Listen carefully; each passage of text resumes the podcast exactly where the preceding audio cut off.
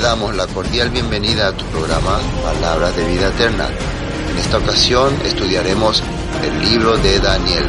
El Señor es mi juez.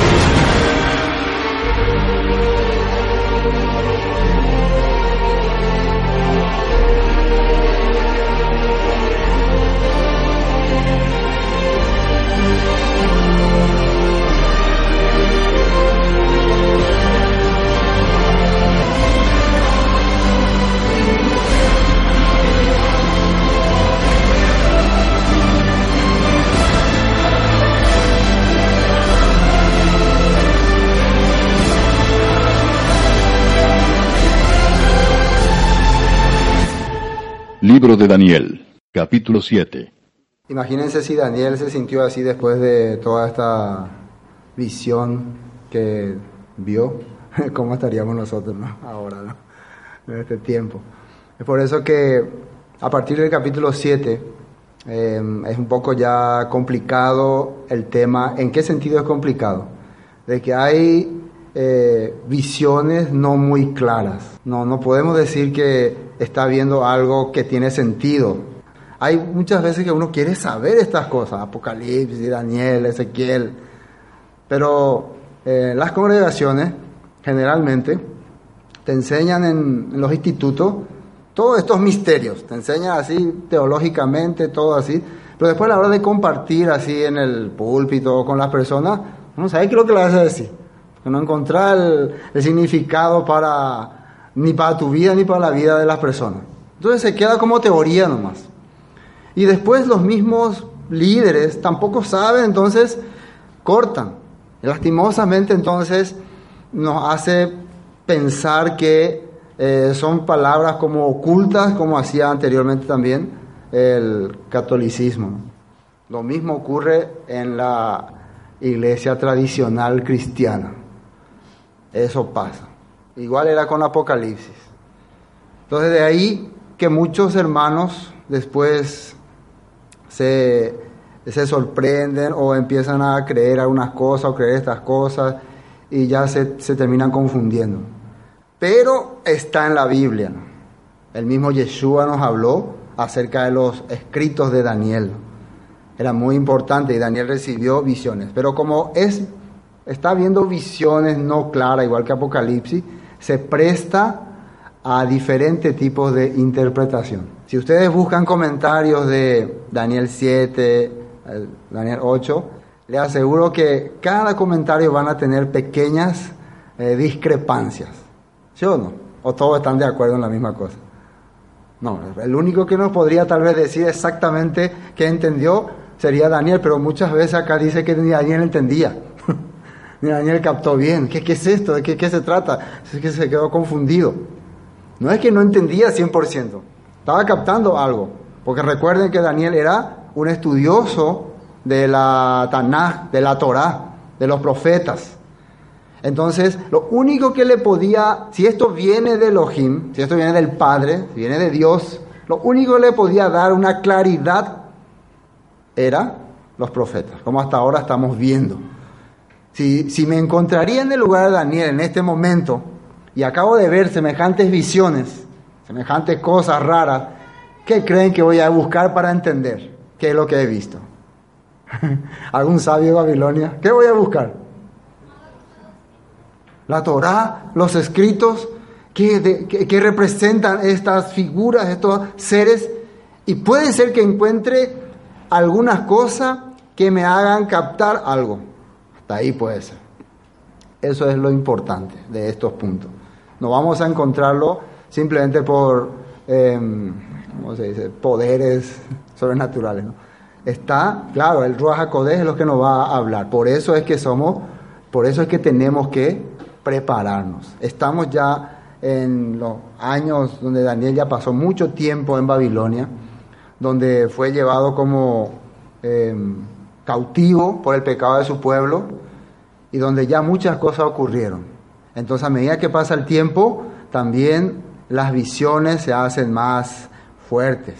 Y como que eh, nuestro padre le quiere decir a Daniel, ya, mira, prepárate Daniel, se viene lo terrible. Y en ese momento es lo que uno tiene que estar listo. Por eso es que nos reunimos, por eso es que estudiamos, por eso es que eh, nos congregamos. Pero recuerden, podemos tener algunas, algunos puntos de vista errados. Yo no digo que lo que hoy vamos a compartir es la verdad absoluta, pero espero que los textos que voy a leer eh, ayuden. Lo que yo trato es que, que sea la Biblia lo que nos explique lo que está diciendo ahí. Que sea el escrito de los profetas, de los apóstoles, porque nuestra fe está fundamentada en los apóstoles y los profetas. Así dice el apóstol Pablo. Entonces, ver sus escritos es lo que nos van a hacer, por lo menos captar algo. Y si nos equivocamos, bueno, no va a ser demasiado. ¿Entienden? Por lo menos captar algo viniendo de la Biblia. Y que no salga tal persona dijo que era así. Tal persona cree que es así. Según él, así es. Entonces que no salga así. Según lo que pudo captar de los escritos, así salió. Y también es importante que esos textos que sacamos como referencia, por lo menos lo hayamos leído en, un capítulo completo o libro completo, para también no sacar algo fuera de contexto. Todo eso implica hablar de cosas como esta revelación. Todo eso implica. Entonces, es algo fácil, algo sencillo.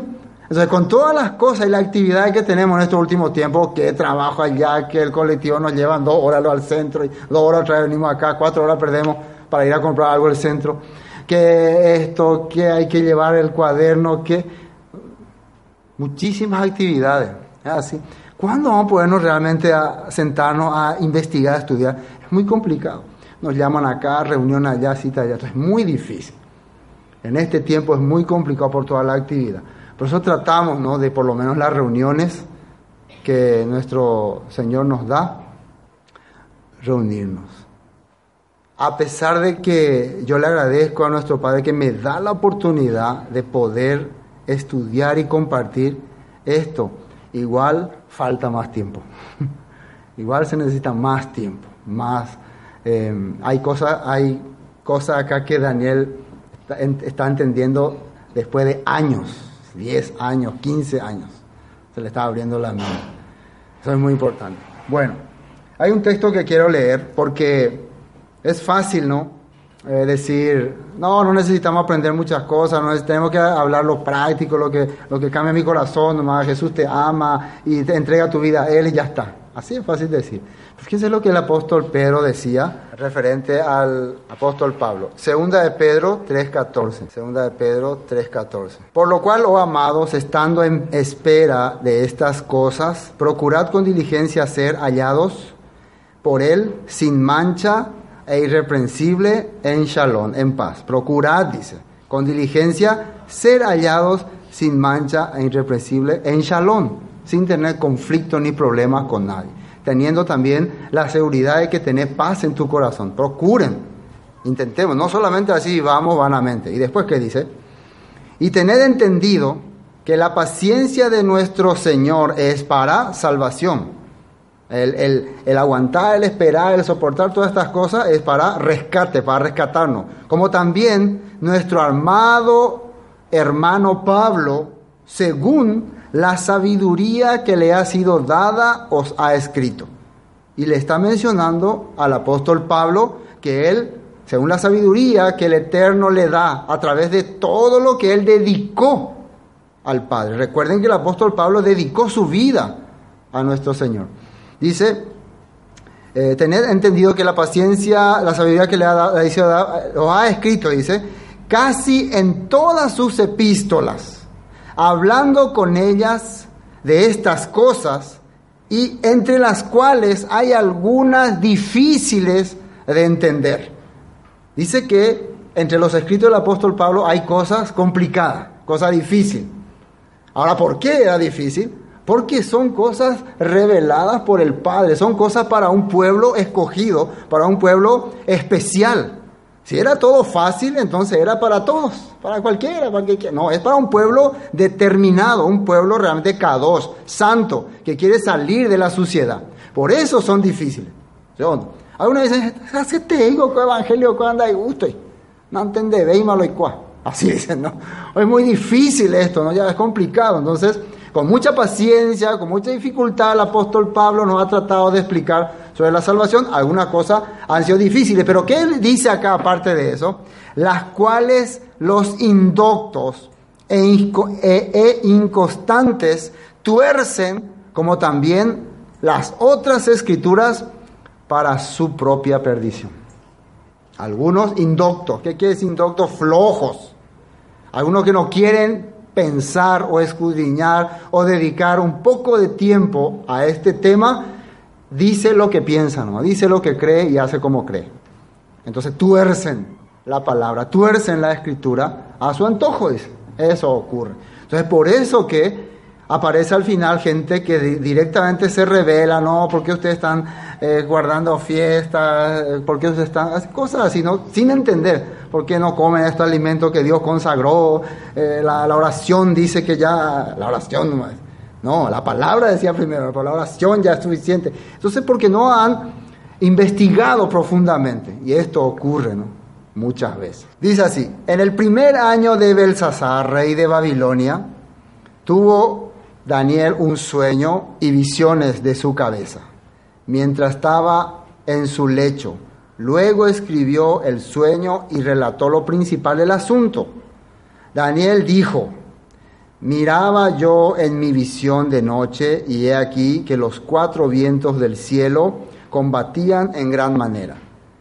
Y cuatro bestias grandes diferentes de la una de la otra subían del mar la primera era como león y tenía alas de águila. Yo estaba mirando hasta que sus alas fueron arrancadas y fue levantada del suelo y se puso enhiesta sobre los pies a manera de hombre y le fue dado corazón de hombre. Son los primeros cuatro versículos. Bueno, ¿cuándo acontece eso? En el primer año de Belsasar, rey de Babilonia.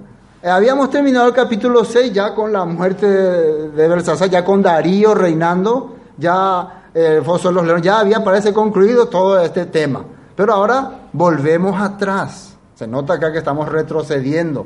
Estamos volviendo otra vez al tiempo del reinado de Belsasar. Esa parte de la Biblia se relató de una manera de mostrarnos la integridad y la personalidad de Daniel. Por eso se relató de esa manera. Toda la, vivencia que él tuvo, todos los conflictos que él pasó y toda, toda la gracia que él recibió a través de tener la sabiduría de Elohim y poder sobrellevar la situación a pesar de los conflictos. Por eso se relató rápidamente toda su historia. Ahora venimos a todas las cosas que nuestro Padre le mostró a él. Y ahora podemos entender, ahora vamos a ir entendiendo por qué cuando él aparece ahí ante Belsasar después de la, de la, de la, de la inscripción en la pared, él puede entender lo que está ocurriendo. Ya tenía conocimiento de lo que iba a pasar, ya se había preparado. Entonces nos muestra entonces que era una persona preparada.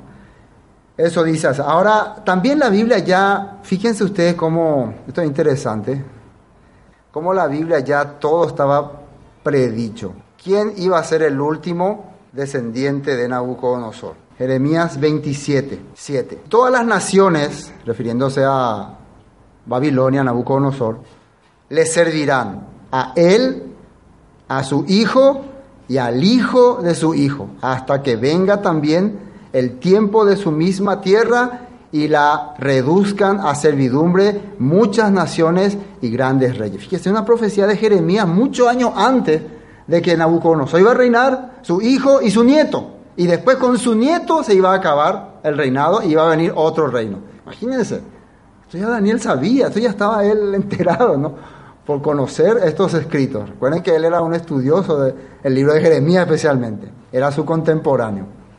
Bueno, vamos a otro texto, refiriéndose a lo que aparece ahí de que había eh, en Daniel vientos que estaban luchando entre sí. Apocalipsis 17, 15. Vamos a ver un ratito. Acá en Daniel 7, 2 decía, miraba yo en visión de noche y aquí los cuatro vientos del cielo combatían el gran mal, mar. Para entender ese punto, vamos a Apocalipsis 17, 15. 17, 15. Me dijo también, las aguas que has visto donde la ramera se sienta son pueblos, muchedumbres, naciones y lenguas Recuerden que en los últimos tiempos Juan recibe una visión y ve eh, a una bestia horrible, primero también que sale del mar, y después ve también a una ramera sentada sobre esa bestia.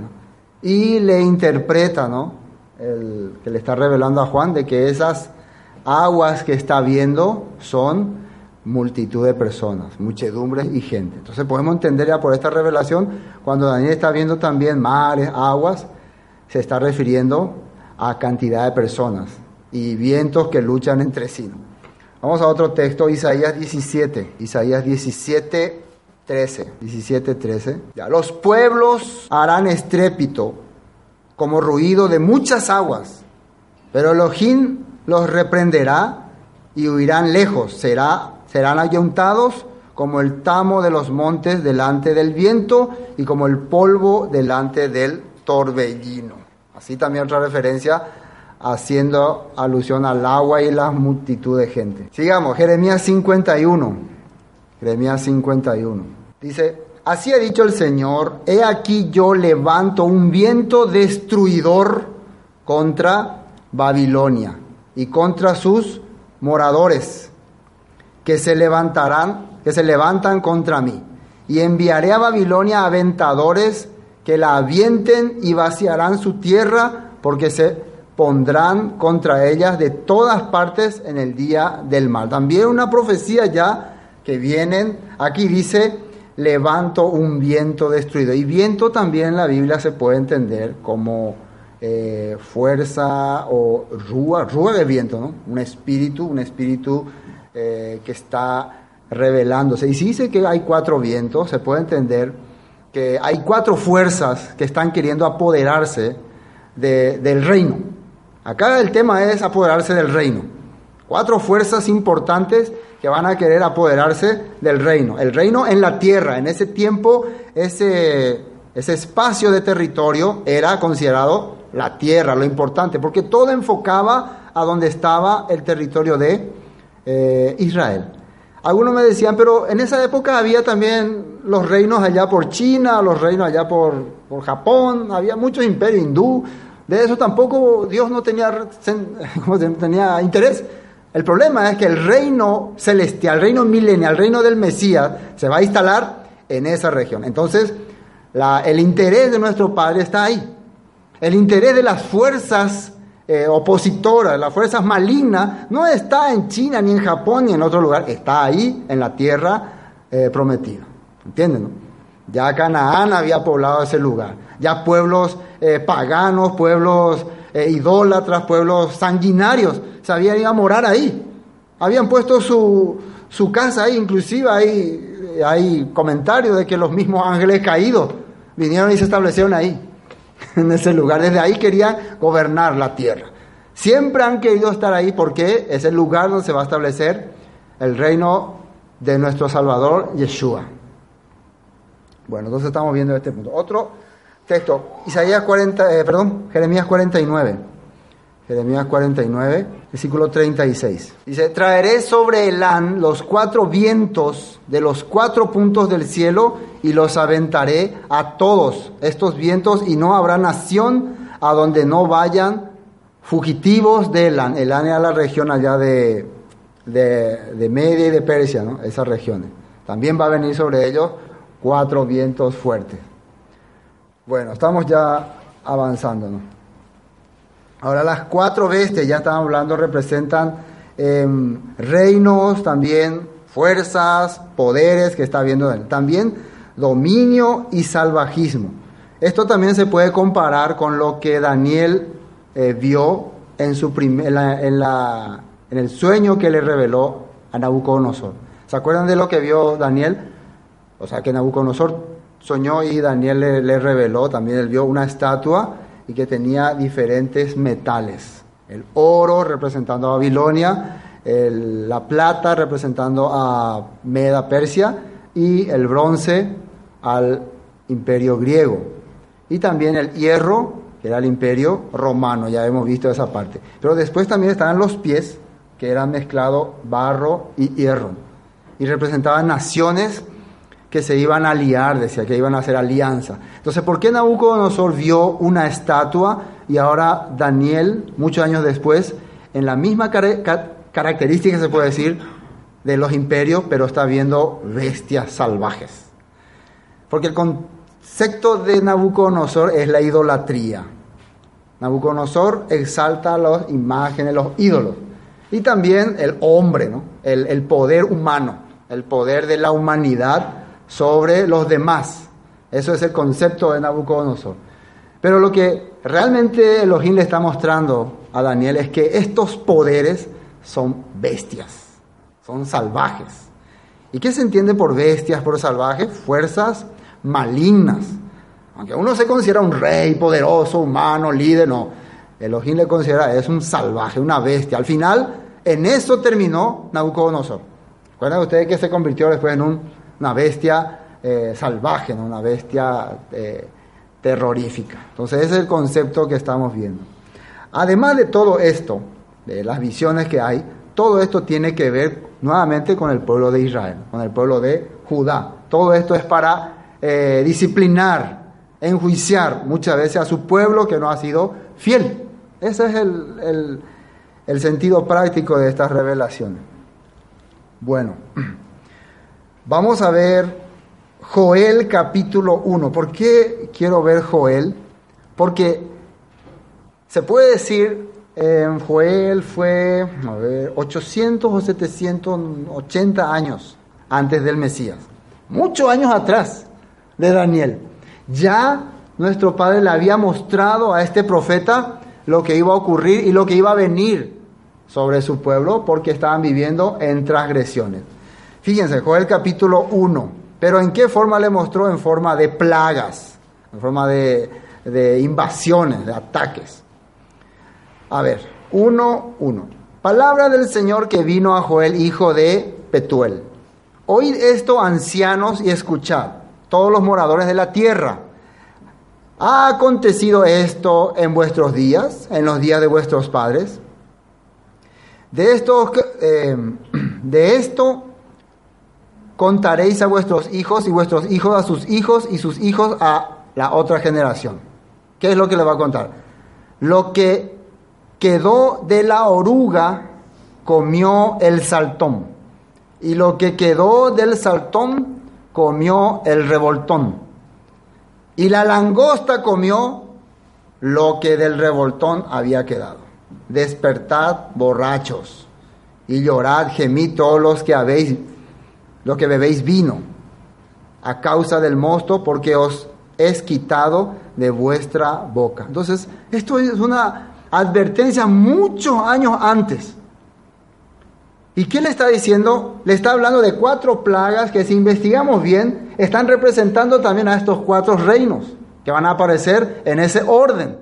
Primero aparece este animal, se llama eh, la oruga, ¿no? Que va comiendo todas las plantas. ¿No? Comiendo lentamente, que va partiendo, que corta, eh, se puede decir así, ¿no? Corta. Es lo que hizo Nabucodonosor con Judá. Le cortó su reinado. Terminó el reino de Judá con Nabucodonosor. Rompió el templo, destruyó el templo. Empezó a hacer un corte. Después viene este otro, ¿cómo se llama el otro? Saltón, que también es un tipo, un bicho raro, que viene en montones y en manadas, en, en ejércitos. Así, también viene ahí. Y después viene que sería el imperio persa, que vendría también a conquistar todo lo que eh, cortó, todo lo que cortó la oruga. Después viene este otro, el revoltón, que dicen que es un animal que lame, ¿no? Todo lo que agarra, lame. No investigué mucho sobre estos bichos, pero ustedes tienen la tarea, pero le estoy dando base, ¿no? Base. Entonces, al hablar de que lame, y el tercer imperio que viene es el griego, y el griego su característica era eh, la cultura, el, difundir su creencia en el mundo. Eso es lo que Alejandro Magno quería, que el mundo tenga la cultura griega, porque decía que la mejor cultura, la mejor forma de vivir era la que tenían los griegos. Entonces todos tenían que creer así. Entonces difundía su lenguaje, su filosofía, que creo que hasta hoy perdura. Hasta hoy seguimos usando ¿no? lenguaje griego. ¿no? No, no, no, no falló tanto Alejandro Magno con su proyecto. Bueno, ¿y después quién viene? Después de este saltón. Viene el terrible. Y la langosta comió lo que del revoltón había quedado. Todo lo demás vino la langosta y arrasa. Y dice que la langosta hasta a los agricultores muchas veces le matan. Son terribles, comen todo, destruye. Ya no dejaron nada. ¿Y ese quién sería? El último imperio que se apoderó de todo lo que logró Nabucodonosor, todo lo que logró eh, Darío de Media, todo lo que logró Alejandro Magno, Magno, se apoderó el imperio romano. Entonces estamos viendo no sé si ustedes captan como yo, que este, este profeta ya había hablado muchos años antes de estas cosas. Entonces imagínense, Daniel ya era, si conocía a Joel, sus escritos, digo, ya era un conocedor, un, un hombre preparado en estas cosas. ¿Ven? Pero el pueblo no había entendido. ¿Por qué vino esta advertencia? Ahora vemos que esto se relaciona con algunos avisos que salen en la Torah. Vamos a Deuteronomio 28. Deuteronomio 28 se relaciona con lo que la Torá de Moisés ya había avisado, había dicho. Deuteronomio 28, 36. Ustedes como tarea pueden leer todo Deuteronomio para entender, pero vamos al 36, relacionando con estas plagas. Dice, el Señor te llevará a ti y al rey que hubieres puesto sobre ti, a nación que no conociste ni tú ni tus padres, y allá servirás a dioses ajenos, al palo y a la piedra. Eso es lo que estaba haciendo el pueblo de Judá después de que se rebelaron contra Dios. Fueron llevados a Babilonia y ahí tenían que servir a los dioses Marduk, Istar, inclusive Nabucodonosor les obligó a casi la mayoría a inclinarse ante su estatua por causa de que se habían apartado de la voluntad de Elohim. Después, en 49, Deuteronomio, eh, el mismo capítulo, versículo 49 nomás, vamos a seguir viendo. Dice así, el Señor traerá contra ti una nación de lejos del extremo de la tierra que vuele como águila, nación cuya lengua no entiende. ¿sí? El primer imperio de Nabucodonosor está representado por un león con alas de águila, que va a venir contra ellos, le va a llevar a un lugar que no conocen, con lengua que no entiendan. Y dice más cosas, pero esto solamente para referencia. Vamos al versículo 58, 28-58. Y miren lo que dice acá. Si no cuidares, 28-58, si no cuidares de poner por obra toda la palabra de esta Torah, está hablando a la Torah de Moisés, esto en tiempo de Moisés, esto es para ese pueblo que ya vivió 40 años en el desierto, esto no es para gente que recién está escuchando, ellos ya experimentaron las 10 plagas de Egipto, experimentaron los amalecitas, el maná, eh, todas, las, todas las guerras que vivió con Moisés y vieron la rebelión de Coré, vieron lo que le pasó, y ya están a punto de entrar a la tierra prometida y se le está dando este aviso. Todavía, todavía no ocurrió, se le está avisando. ¿Quién lo que dice ahí? Dice, si no cuidares de poner por obra todas las palabras de esta Torah que están escritas en este libro, temiendo este nombre glorioso y temible a tu Elohim, entonces el Señor aumentará, ahí lo que dice en 29, aumentará maravillosamente tus plagas. Así son. Va, va, se va, todo se va a multiplicar. Y las plagas de tu descendencia, plagas grandes y permanentes, y enfermedades malignas y duraderas. Traerá sobre ti todos los males de Egipto, delante de los cuales temiste, y no te dejarán. Asimismo, todavía, vamos a poder terminar acá. Pero se, van, se dan cuenta que todo esto se relaciona con cumplir la voluntad de Elohim, la voluntad del Padre, todos estos avisos. Ahora, ¿qué pasó? El pueblo hizo, Jeremías le estuvo advirtiendo, ya en tiempos de eh, las diez tribus, ¿no? ya había profetas que le avisaban a los reyes del norte, como Elías, Eliseo, eh, Oseas, ya le avisaba también, pero ellos no escuchaban. Y yo me imagino, no es que Dios le hablaba y escuchaba y directamente iba y le decía lo que Dios le decía. Anda a decirle a este pueblo que no están haciendo lo que dice mi Torah. Eso es lo que le habrán dicho. O ellos no sabían lo que estaban haciendo, por eso hacían. No, anda, si es que se olvidaron, anda a mostrarle otra vez. ¿Qué escribió Moisés? Anda a mostrarle, Moisés dice que el que no escuchara esta palabra será desarraigado, vendrá plagas, enfermedades. Anda a avisarle. Y ellos eso hacían. Ellos venían y avisaban lo que decía la Torah. Por eso vinieron todas estas destrucciones. Terrible, ¿no? Bueno, volvamos a Daniel. Bueno, finalmente empezamos con eh, las bestias, ¿no? Dice, versículo 4, la primera era como león y tenía alas de águila. Yo estaba mirando hasta que sus alas fueron arrancadas. Y fue levantada del suelo y se puso eh, de pie, ¿no? Sobre los pies a manera de hombre y le fue dado corazón de hombre. Creo que no hay duda, ¿no? Eh, se trata de Babilonia, se trata de su rey, se trata de la fuerza de su imperio. Ellos tenían la característica de usar el león como símbolo, era siempre el que le acompañaba, según la creencia babilonia, al dios Marduk. Era su fiel compañero de guerra y era un león con águila que representaba su poder. Entonces, esta es la primera bestia entonces que vio eh, Daniel. Ahora veamos algunos textos que se refieren sobre eso. Jeremías 4, Jeremías 4, 5.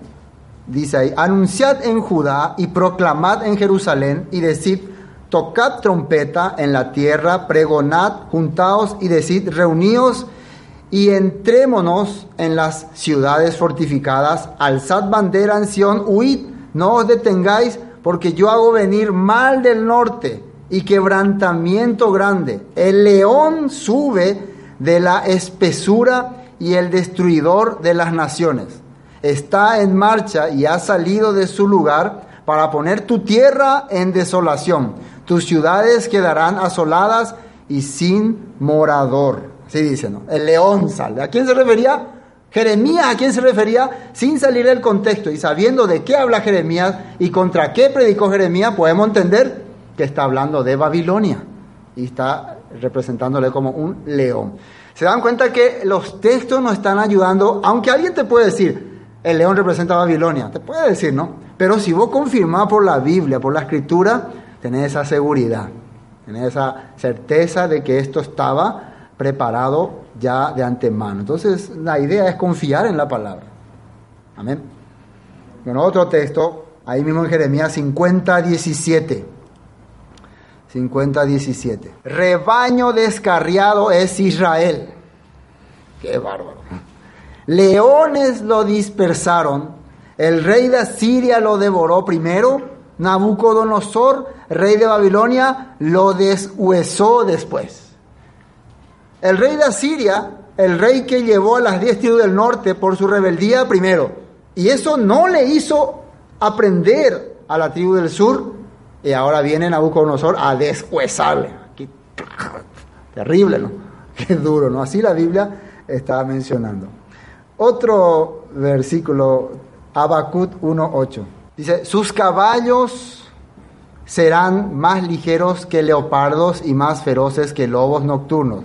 Y sus jinetes se multiplicarán, vendrán de lejos sus jinetes y volarán como águilas que se le apresuran a devorar. También una referencia a los que van a invadir al pueblo de Judá como águila. Y entonces acá vemos un león con alas de águila. Esa es la primera bestia. Y seguimos por la segunda bestia. ¿Cuál es la segunda bestia que ve Daniel? El versículo 5. ¿no? Hay aquí otra segunda bestia semejante a un oso, la cual se alzaba de un costado más del otro y tenía en su boca tres costillas entre los dientes y le fue dicho así, levanta, devora mucha carne. Después de esto miré y aquí otra semejante a un leopardo con cuatro alas de ave en sus espaldas. Tenía también esta bestia cuatro cabezas y le fue dado dominio. Las dos bestias que hemos leído. Ahora el, el oso, ¿quién sería el oso? Me el imperio Meda persa, que ya hemos hablado la pasada cuando vino, destruyó a el rey Belsasar, atacó, Darío empezó a gobernar. ¿Y por qué le compara con el oso? Por la, eh, dicen algunos, ¿no? Estos son comentarios que escuché por la eh, fuerza que tenían sus guerreros ¿no? y por lo corpulento que eran. ¿Y de por qué tenía tres costillas? Comentan también que es porque había conquistado tres reinos, tres reinos poderosos, entre ellos eh, Babilonia, eh, Egipto y el otro era Lidia, para eso, Lidia, algo así. Bueno, tres imperios fuertes logró conquistar este imperio medo-persa. Y vamos a ver un texto sobre ese punto, Jeremías 51, 51, 11. Limpiad las saetas. Recuerden que este imperio viene a destronarle en su lugar al imperio anterior, que era Babilonia. Limpiad las saetas, limpiad la punta de tu espada, embrazad los escudos que ha despertado el Señor el espíritu de los reyes de Media, porque contra Babilonia es su pensamiento para destruirla, porque venganza es del Señor y venganza de su templo, por todas las atrocidades que había hecho su último descendiente, ¿se acuerdan? Que corromper las cosas del templo. Entonces viene este imperio como juicio para Babilonia. Entonces la Biblia nos está mostrando esto con claridad. Es el imperio medio, media, media Persia. Así está hablando. Ahora, no le di las fechas, ¿no? No le di las fechas. Babilonia gobernó desde el 605 hasta el 539. Media Persia del 539 hasta el 331 fue el tiempo en que gobernó. Sí, ahí está la fecha, ¿no? Qué bien. Vamos a ver un poco algo particular de esto. Esto ya viene muchos años después, ya Daniel ya no estaría más vivo aquí. Hasta el imperio persa, Daniel estaba vivo. Aquí ya pasaron 200 años por él, ya no está más vivo, pero hay cosas interesantes que la Biblia nos puede decir sobre este imperio, para poder tener idea ¿no? de que era eh, el, el, imperio griego que estamos hablando, ¿no? por las características que tiene. Vamos a ver un texto de la Biblia, Oseas 13, 7.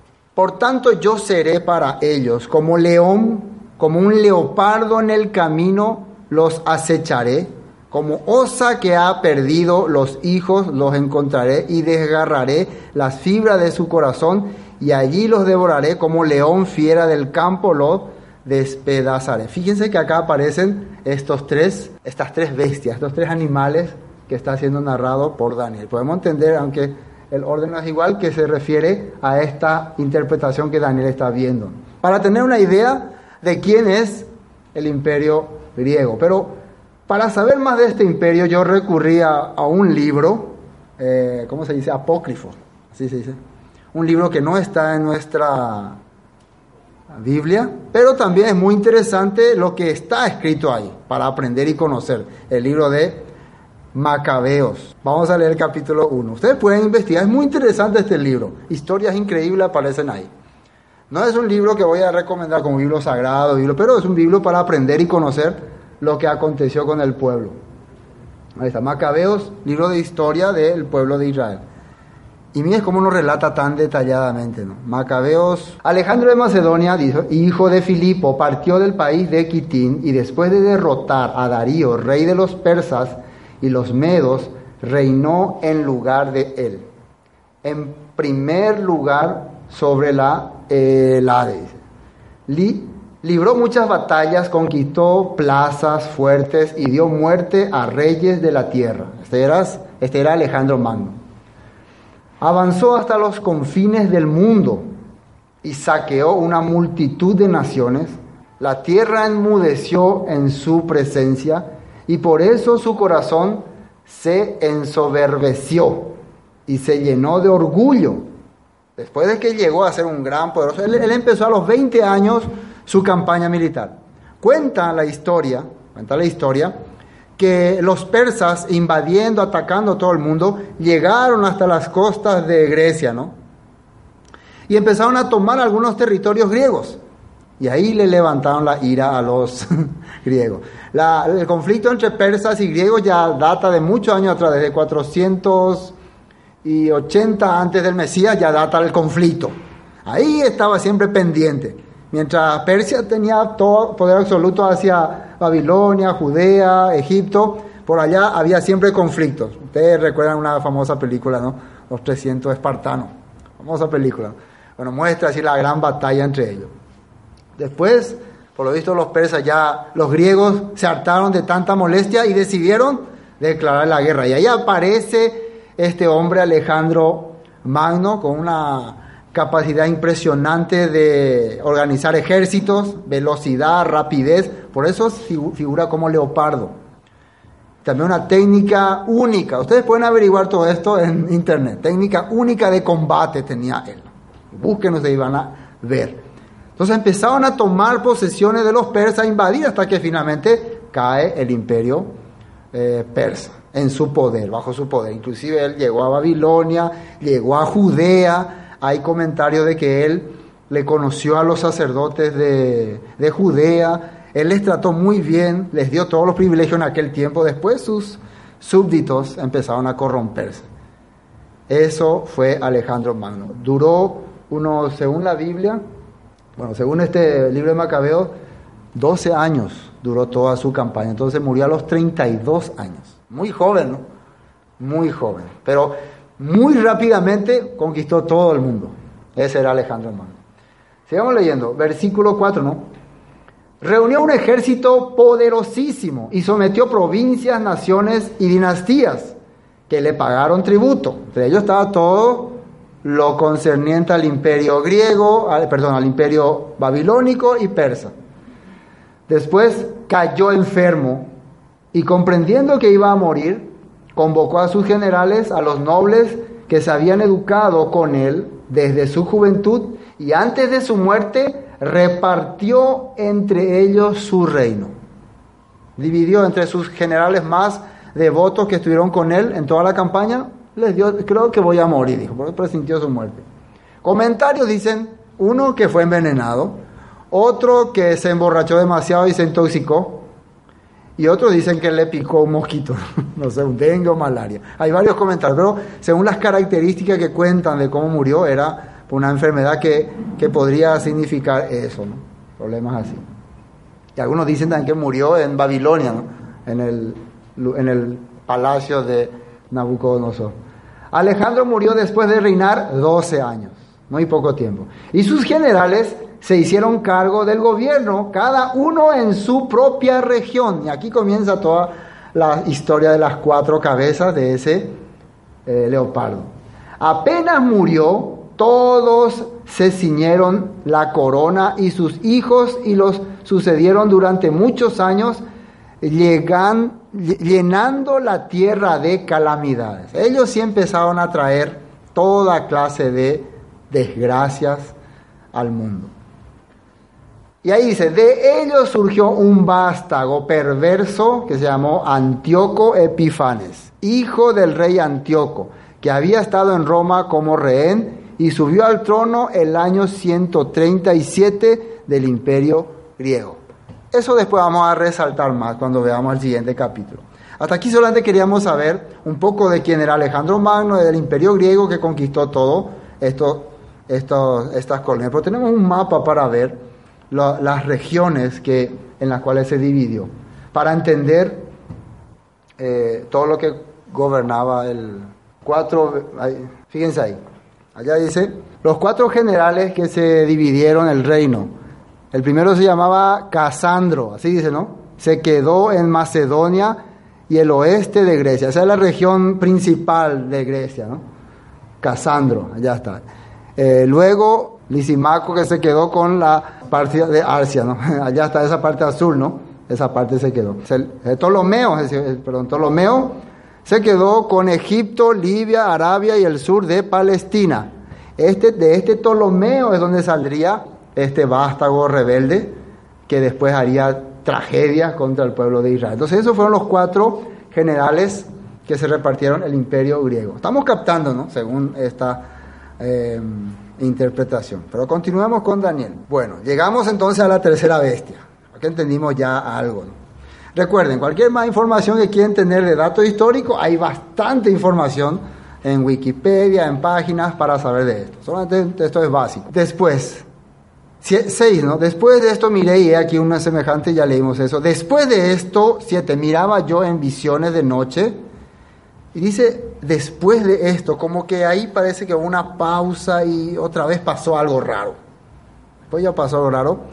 Y he aquí la cuarta bestia, espantosa, terrible y en gran manera fuerte, la cual tenía unos dientes grandes de hierro, fíjense, hierro, lo que vimos en la estatua de Nabucodonosor representando por el hierro, y grandes de hierro, y devoraba, desmenuzaba, y las sobras hollaba con sus pies.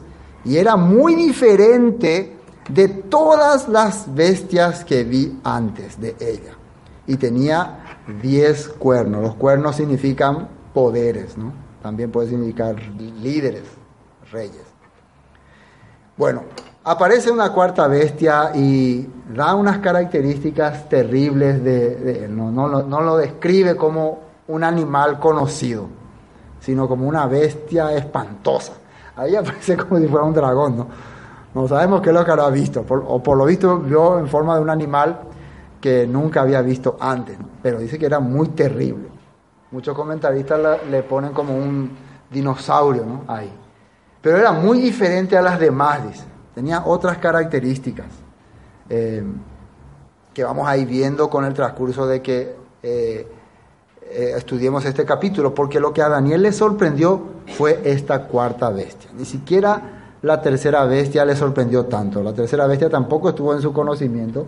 Hasta la segunda él sabía bien de qué se trataba, pero la tercera ya no podía entender, pero no le sorprendió tanto. Pero esta cuarta sí le asustó, porque de esta cuarta vendría ya saldría ya las grandes persecuciones y posiblemente también los, tiempos finales. Así estaba él viendo todo lo que ocurriría. Pero continuemos leyendo. después de estos ocho, ¿no? Mientras yo contemplaba los cuernos, he aquí que otro cuerno pequeño salía entre ellos, y delante de él fueron arrancados tres cuernos de los primeros, y he aquí que este cuerno tenía ojos como de hombre y una boca que hablaba grandes cosas. Aparte de sus diez cuernos, salía otro cuerno pequeñito. Y recuerden, los cuernos eran poderes, fuerzas. Y dice que hablaba y, y decía cosas terribles. Más adelante dice que decía cosas terribles contra el Altísimo. Así mencionaba. Ahora, uniendo los relatos de Daniel 2 eh, con Daniel 7, veamos qué similitud habría entre, este, entre esta cuarta bestia y el cuarto eh, metal. ¿no? Vamos a Daniel, Daniel capítulo 2, Daniel capítulo 2. Daniel capítulo 2. El versículo 40. Fíjense lo que decía Daniel cuando vio eh, la estatua de Nabucodonosor y le aparece eh, el cuarto metal, le eran las piernas. Y el cuarto reino será fuerte como hierro, y como el hierro desmenuza y rompe todas las cosas, se está relacionando con esta cuarta bestia.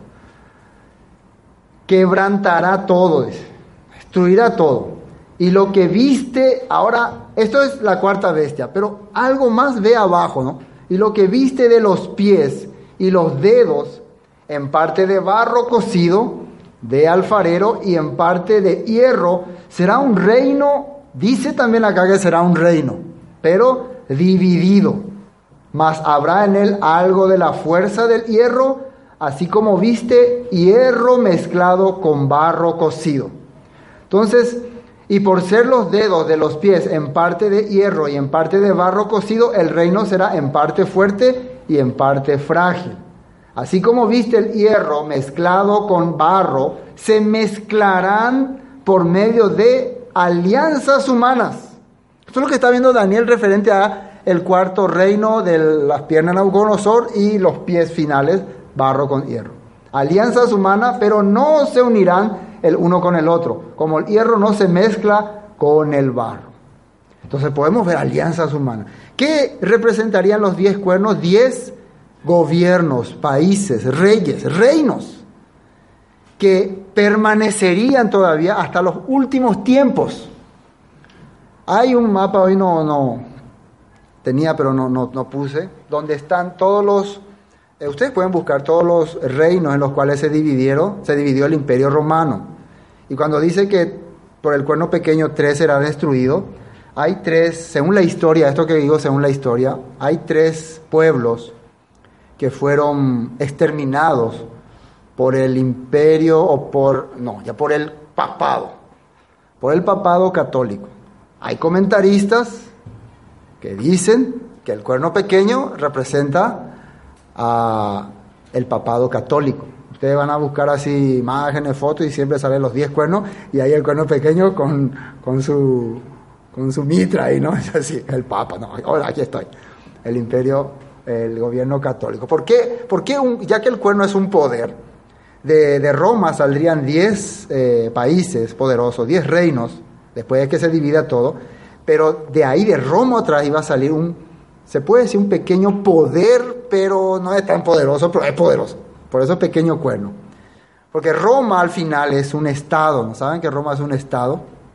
Pequeño estado dentro de una ciudad, no es ni dentro de un país. Entonces el Vaticano es una pequeña ciudad dentro de Roma, que es una ciudad que es la capital de Italia. Bueno, ese pequeño eh, poder hizo terribles cosas en el pasado. Persiguió al pueblo de Elohim. Persiguió a los que se rebelaban contra su autoridad. Existió la, la famosa, entre comillas, Santa Inquisición, que perseguía a las personas que ellos creían que eran brujos o herejes. Tal vez había ese tipo de personas en esa época, pero al lado de esa persona ya le alcanzaban a todos ya, a cualquiera. A varias personas han ejecutado, han asesinado, han hecho torturas terribles. También, si quieren averiguar de esto, busquen la Santa Inquisición, la manera que torturaban. Masacraban pueblos, exterminaban pueblos. Todo por orden de esa pequeña autoridad eh, papal que había ahí en Italia. Ellos gobernaban. Recuerden que les dije la vez pasada que hubo una ocasión en donde un papa dice que recibió el mensaje de Dios y escribió una carta con tinta de oro y se la envió a un rey diciéndole, Dios quiere que ataques tal país y que toda la riqueza que consiga de ahí las traiga al Vaticano. Dios te dice. El Papa tenía que hacer porque era la voluntad de Dios. Ellos hacían pelear países entre ellos para sus beneficios. Esto es lo que hacía este cuernito pequeño.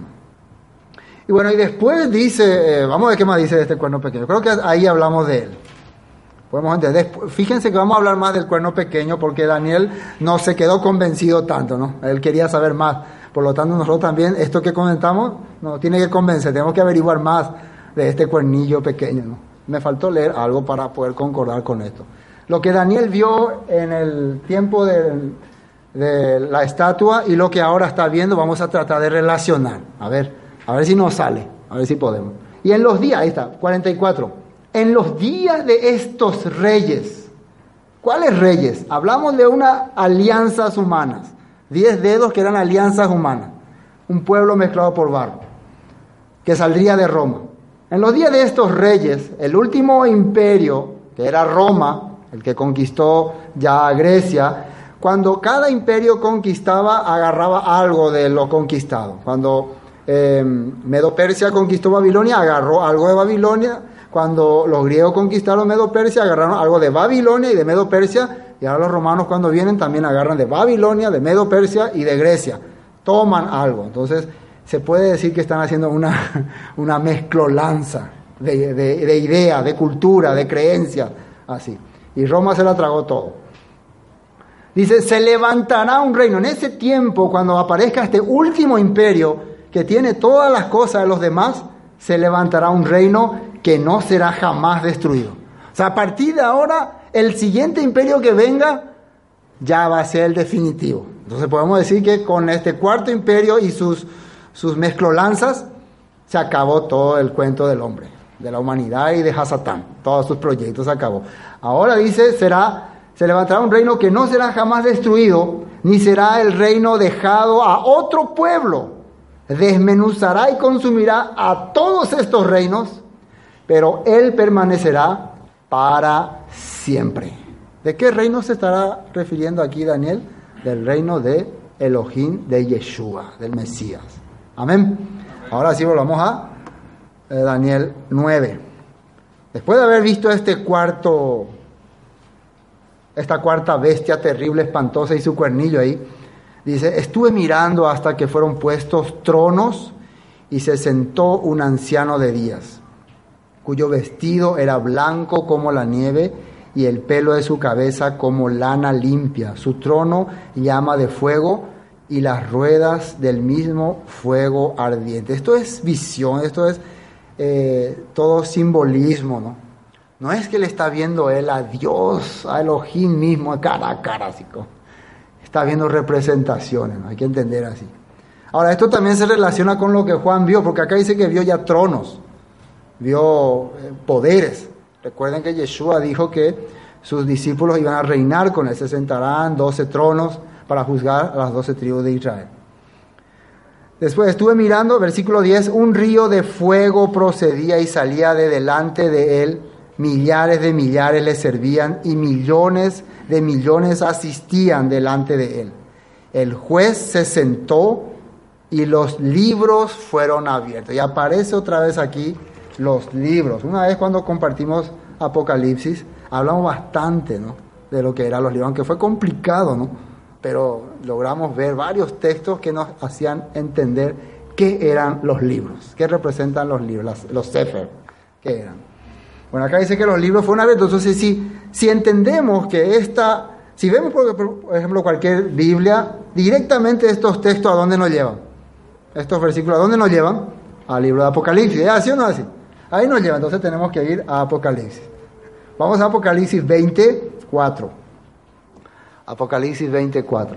¿Qué dice ahí? Dice, y vi tronos, lo mismo que está viendo Daniel. Vi tronos y se sentaron sobre ellos los que recibieron facultad de juzgar. Y vi las almas de los decapitados por causa del testimonio de Yeshua y por la dabar de Elohim, los que no habían adorado a quién? A la bestia. Y ya hablado bastante de esa bestia de esa época.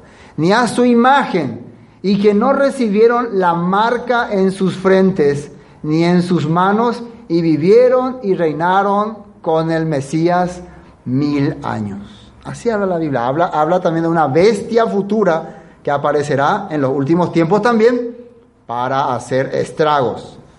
Una bestia que va a tener todas las características de las demás bestias que está viendo Daniel en este tiempo.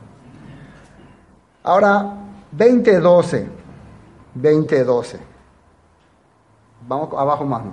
Y vi a los muertos grandes y pequeños de pie ante Elohim y los libros, ¿cómo se diría en hebreo? Se, se, seferín.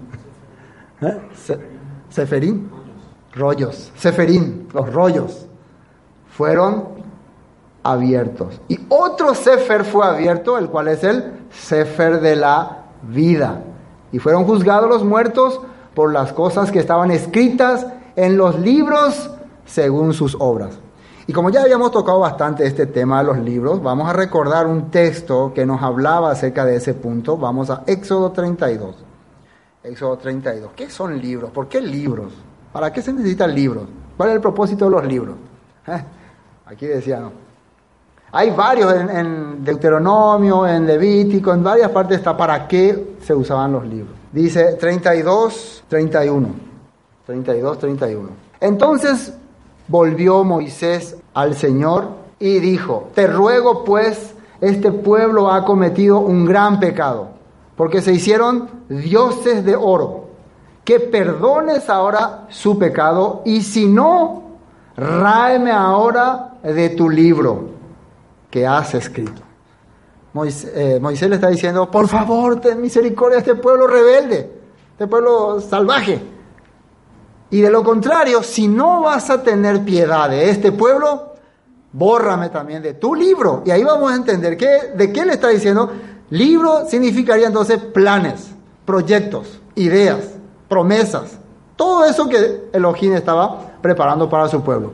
De todos tus planes, de todos tus proyectos, sácame. Porque yo no voy a avanzar sin tu pueblo, sin el pueblo. Recuerden que le había dicho Elohim a Moisés, voy a exterminar a toda esta gente y de vos voy a comenzar un nuevo pueblo. Así le había dicho, ¿no? Él que dijo, eh, buena idea, porque me decían morir esos rebeldes, ¿no? Pero no aceptó eso. Porque antes de eso estaban los planes, los proyectos y las promesas que había dado nuestro Elohim a su pueblo. Y eso era más importante. Por eso le dijo, si, si este pueblo tiene que desaparecer, yo también no necesito estar. Acá hay la, la importancia de por qué el pueblo de Israel es parte fundamental para nuestra vida y nuestra salvación. Ser parte de ese pueblo. Eso es lo que Moisés está entendiendo acá. Yeshua para qué vino, dice la escritura, para salvar a su pueblo de sus pecados. Y por eso tenía que ser entregado en el madero, humillado, menospreciado. Porque el pueblo de Elohim es parte de los planes de nuestro Creador. Amén. Y en eso consisten los libros. Los libros son donde están los proyectos de Elohim, las obras, lo que hicimos, lo que no hicimos, lo que teníamos que hacer, lo que todos los que tenemos que entender. Entonces, se puede entender por libros, memorias, eh, y, ¿cómo se, eh, instrucciones, se puede entender instrucciones, y también cumplimientos y cosas para el futuro. Cosas que se cumplieron y cosas que se van a cumplir. Todo esto está en lo que son los libros. Entonces, para juzgar en el tiempo final, ¿qué hay que usar? Lo que ya se había establecido, lo que ya se había dicho. Había sido dicho que iba a ocurrir así. Bueno, ahí está. Entonces, el juicio es correcto. Cuando se hace un juicio, según el artículo tanto, según el código tanto, según así se juzga, ¿no? ¿Dónde está? ¿En qué parte de la ley dice eso? Entonces se usa. Y después otro se relata lo, el acta de acusación, lo que se escribió en contra de esa persona, testimonio. Siempre todo se hace por escrito. ¿Se acuerdan cuando el rey, rey Azuero, ¿no? Se sentía mal, se sentía vacío, que quería que le lean las memorias, dice. Las memorias. Y en esa memoria estaban escritas que alguna vez él estuvo a punto de morir y un hombre le salvó. Un hombre intervino y le salvó. ¿En serio? Sí. ¿Y qué se le hizo a esa persona? A ver, vamos a registrar. Nada. Se le saludó nomás. Gracias, Señor. No, ¿cómo puede ser esto? Ya, tienen que hacerle los honores. De ahí empezó a cambiar la vida de Mardoqueo, ¿no? Gracias a esas memorias, gracias a esos escritos, se solucionó muchas cosas, ¿no? Ese, amán terrible quedó, quedó quebrantado, ¿no? Bueno, eso es lo que estamos entendiendo. Entonces, cuando se abren los libros, se abren todas las cosas que estaban preparadas por nuestro Creador, todas las cosas dichas, hechas y también lo que hicieron las personas. Bueno, ¿qué más? Finalmente, volviendo a Daniel 11, ¿no? Entonces, entonces podemos entender que esto es también en el tiempo del juicio final, igual que Apocalipsis, ¿no? Es muy difícil entender esta parte, ¿no? Estamos entendiendo igualito, ¿eh? lo mismo que está ocurriendo en Apocalipsis, el tiempo del juicio final. Dice 11, y entonces miraba a causa del sonido de grandes eh, palabras que, había, que hablaba el cuerno, miraba hasta que mataron a la bestia, dice. Y su cuerpo fue destrozado y entregado para ser quemado en el fuego. Está hablando de la cuarta bestia. Había también, habían también quitado a las otras bestias su dominio, pero les había sido prolongado la vida hasta cierto tiempo. Yo quiero imaginarme lo que está viendo Daniel, medio, es complicado. Dice que mataron a la cuarta bestia, la destrozaron y la quemaron, y también se le había dado, eh, se le había quitado el poder a las demás bestias, pero se le preservó la vida. Entonces, ay, mi cabeza ya me duele, ¿no? ¿Qué es lo que ve? Entonces, volviendo a la historia y a lo que vimos en los textos, podemos entender que lo que ocurría era lo siguiente. Cuando vino el imperio medo-persa, recuerden, este es el punto de vista. Voy a decir que esto es la Biblia. Puedo estar equivocado. Por eso es una interpretación. El imperio que vino, medo-persa, vino y absorbió al imperio babilónico. Lo absorbió, es como que no lo mató, no lo destruyó, lo absorbió. Así se entiende, ¿no? Después viene el imperio griego y nuevamente absorbe al imperio medo-persa y ahí continúan. Pero este último imperio que vino y absorbió el imperio babilónico, el imperio medo-persa y al imperio griego, nadie la absorbió más. ¿Qué se le hizo a este cuarto imperio? se le mató. Aquí se acabó tu historia. Aquí se acabó el dominio y el poder de Hasatán, porque al final el que controlaba estos imperios era una fuerza maligna. ¿Entienden? Eso era. Y eso es lo que ocurrió. Por eso ya no hay más. Se les preservó la vida momentáneamente, pero cuando llegó el cuarto imperio ya se le destrozó. Ese es el punto de vista. Voy a ver otra interpretación. Versículo 13. Miraba yo en visión de noche aquí, con las nubes del cielo venía uno como un hijo del hombre. Eso es interesante.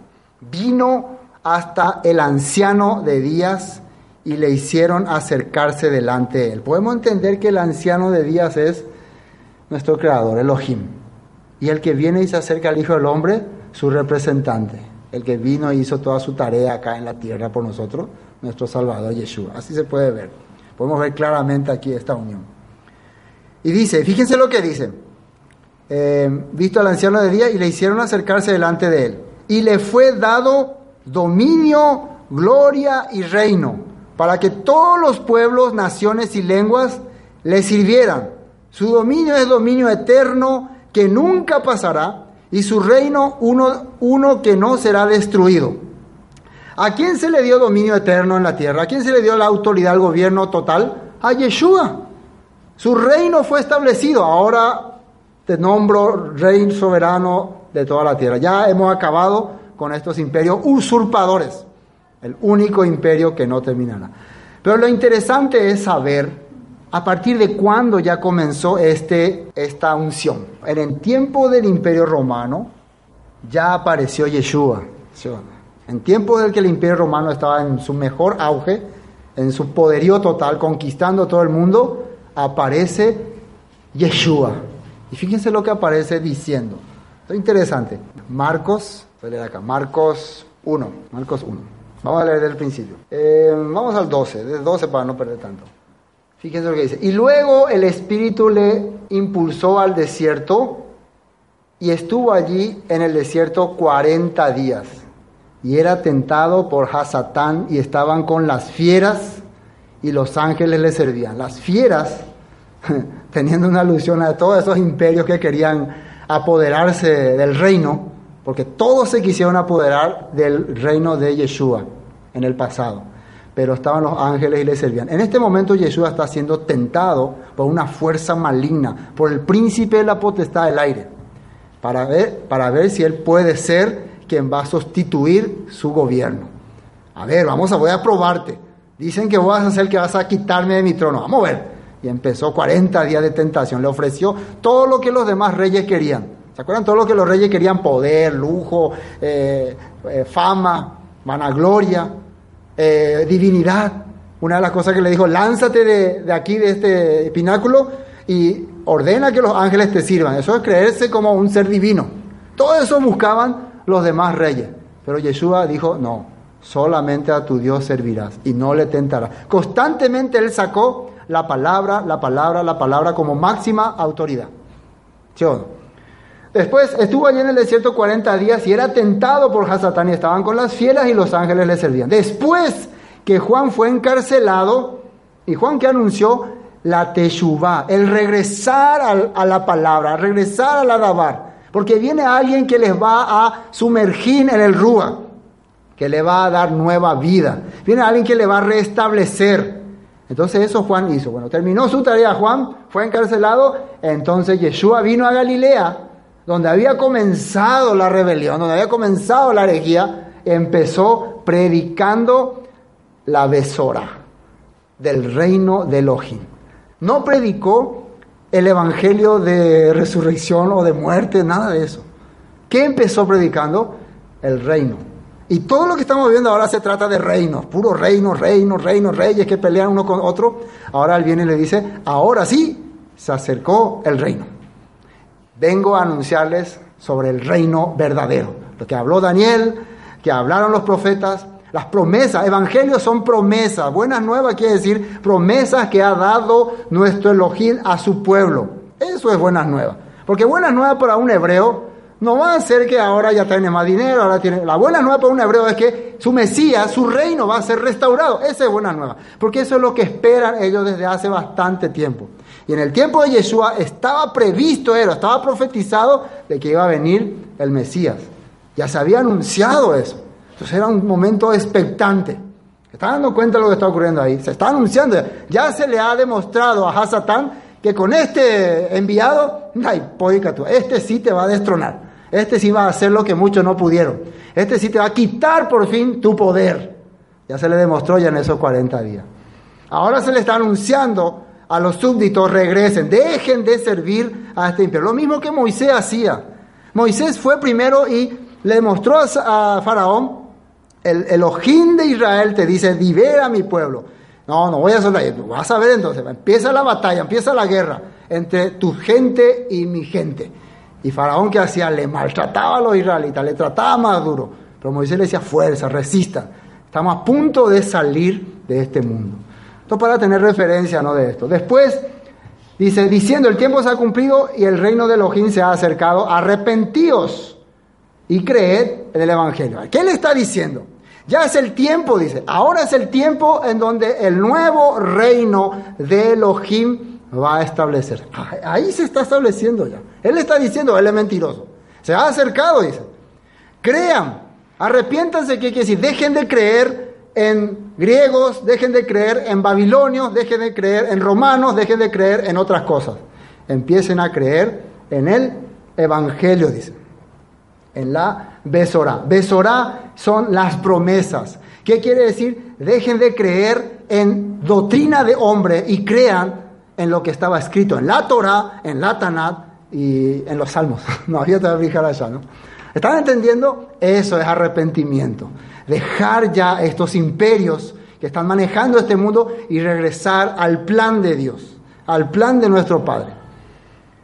Andando junto al mar de Galilea, vio a Simón y Andrés. Y ahí arranca el poder del reino. El rey tiene que tener sus seguidores, sus súbditos, ¿sí o no? No puede andar solitario para decir, soy rey, soy la rey. No, tiene que haber seguidores que le acompañen, que vayan en esta tarea. Dice, andando junto al mar de Galilea, vio a Simón y Andrés, su hermano, que echaban la red al mar porque eran pescadores. Y les dijo Yeshua, venid en pos de mí y os haré y haré que seáis pescadores de hombres. Una profecía más que se está cumpliendo. En los últimos tiempos enviaré pescadores, decía ¿no? en Jeremías, que los va a rescatar. Ya Jeremías también anunciando ese punto. Después y dejando luego sus redes, le siguieron, pasando de allí un poco más adelante, vio a Jacobo, hijo de Zebedeo, y a Juan, su hermano, también ellos en la barca que remendaban sus redes. Y luego los llamó y dejando a su padre Zebedeo a la barca con los jornaleros, le siguieron. Y entraron en Capernaum. Fíjense lo que empieza a ocurrir. Ya tiene súbditos, el nuevo rey, él proclamó que viene a anunciar el reino. Él viene a proclamarse. ¿Qué dice ahí? Entra en la sinagoga, la autoridad de los judíos, donde se reúnen los judíos. ¿Y qué hace? Eh, entrando en Capernaum en los días de reposo, de Shabbat, entrando en la sinagoga, enseñaba. ¿Qué habrá enseñado Yeshua? La besora, las promesas. ¿Cuáles fueron, ¿Cuáles fueron las promesas que se le hicieron a Abraham, que se le hicieron a David? ¿Cuáles fueron lo que dijeron los profetas? Eso es lo que enseñaba. Si eso es lo que estaba haciendo, llamando al pueblo. Y se admiraban de su doctrina. Fíjense por qué. Porque les enseñaba como quien tiene autoridad y no como los escribas. ¿Qué es tener autoridad? La autoridad está en la Torah en la palabra. En aquel tiempo, muchos fariseos y saduceos y escribas no podían hablar tanto la Torah porque ellos dependían mucho de los comentarios. Ustedes saben que hoy en día estamos otra vez en esa época, en donde yo no puedo más decir así porque primero tengo que a ver qué dijo tal comentarista o qué dijo tal comentarista y después de eso decir cómo pienso. Ya no podemos hablar con seguridad. Y bueno, yo escuché, a mí me dijeron, todavía no sé, me voy a escuchar cómo me dice tal autoridad y recién voy a hablar. Así, estamos en este tiempo. Como no estamos acostumbrados a leer ni a buscar, pero cuando le escuchaban a Yeshua, se notaba que él no tenía ningún, ninguna influencia ni farisea, ni saducea, ni nada. Se notaba que hablaba puramente la escritura.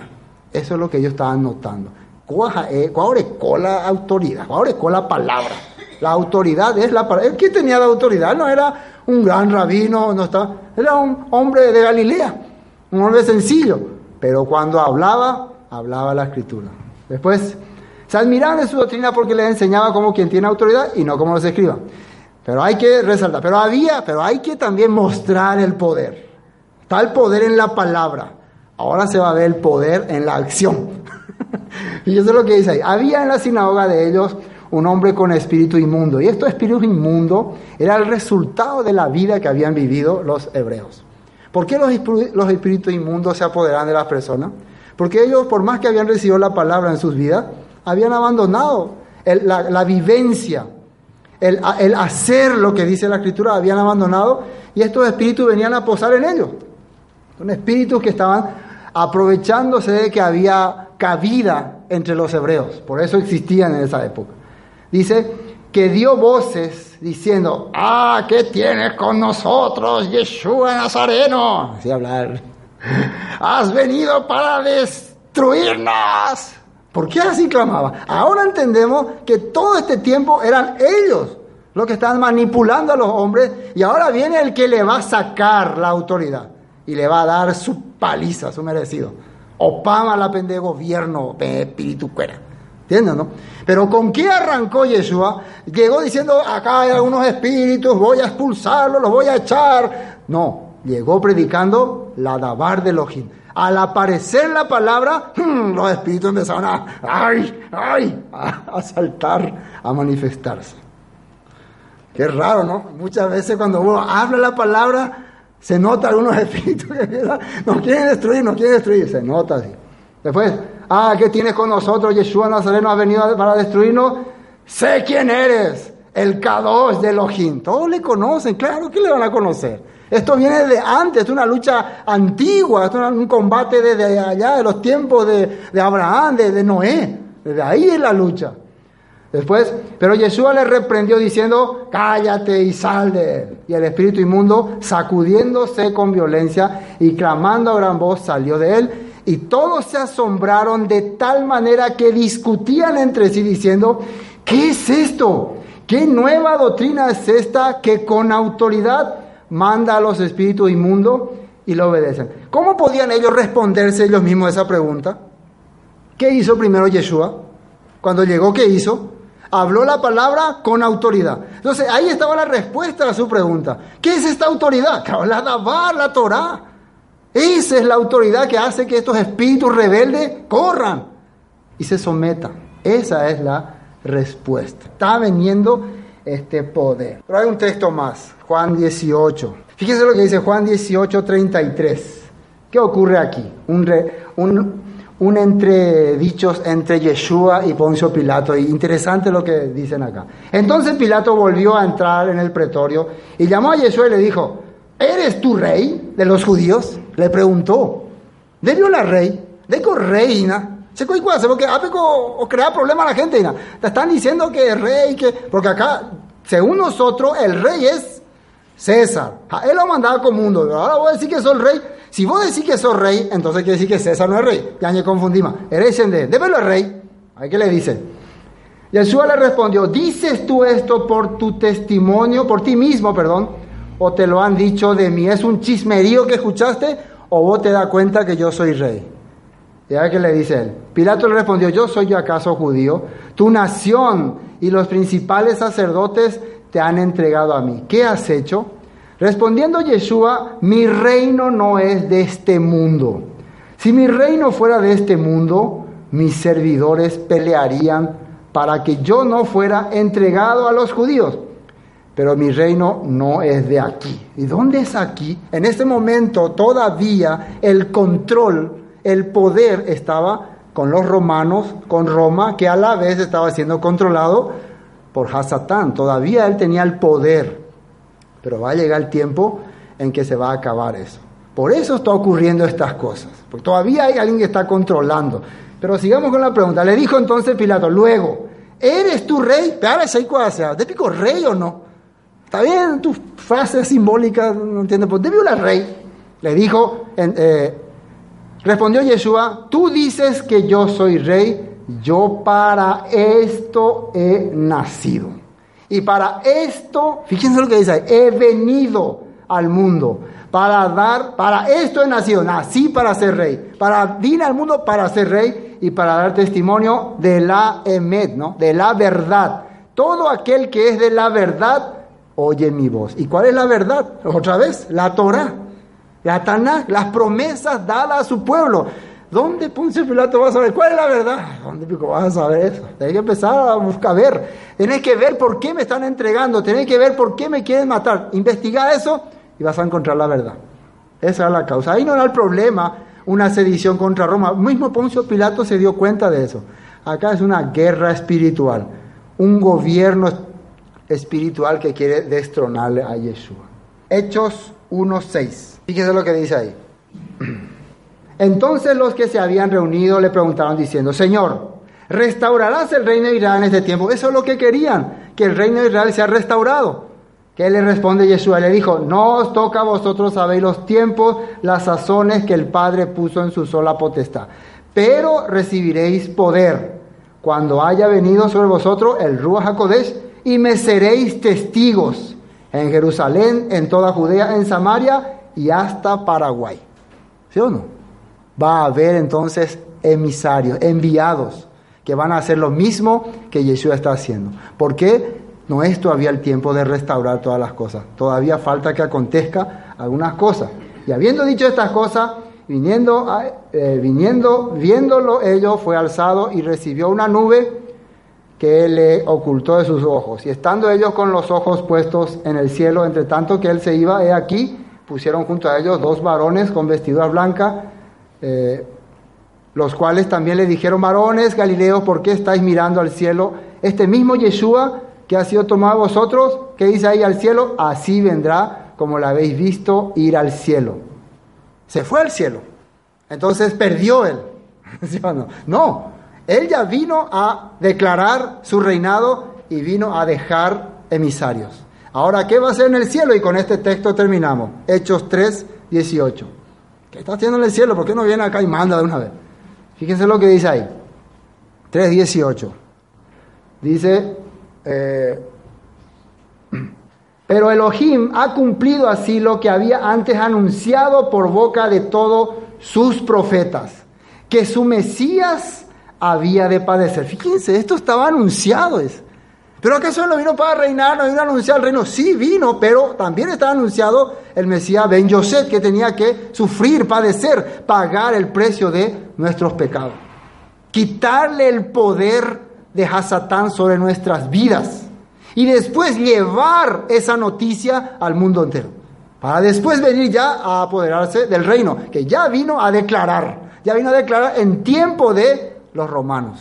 Y ahí se acabó el chiste para los romanos.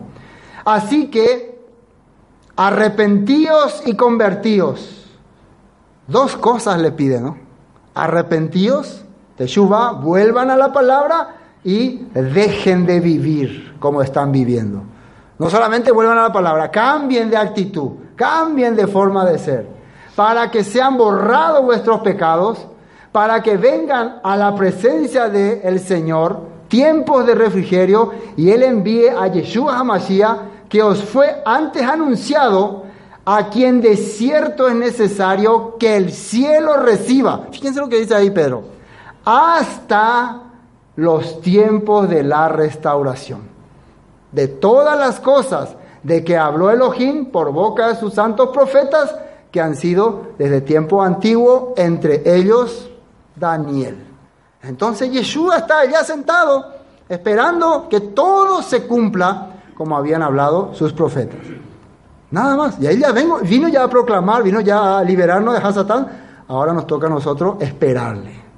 Así como Daniel recibió esta visión y él murió con esa fe, nosotros también tenemos que vivir y nosotros con más razón porque estamos más cerca.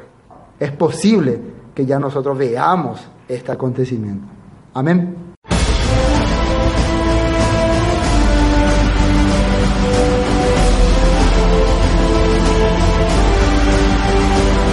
Esto fue Palabra de Vida Eterna con el estudio del libro de Daniel. Para cualquier información, 0981 60 46 77. Bendiciones y hasta pronto.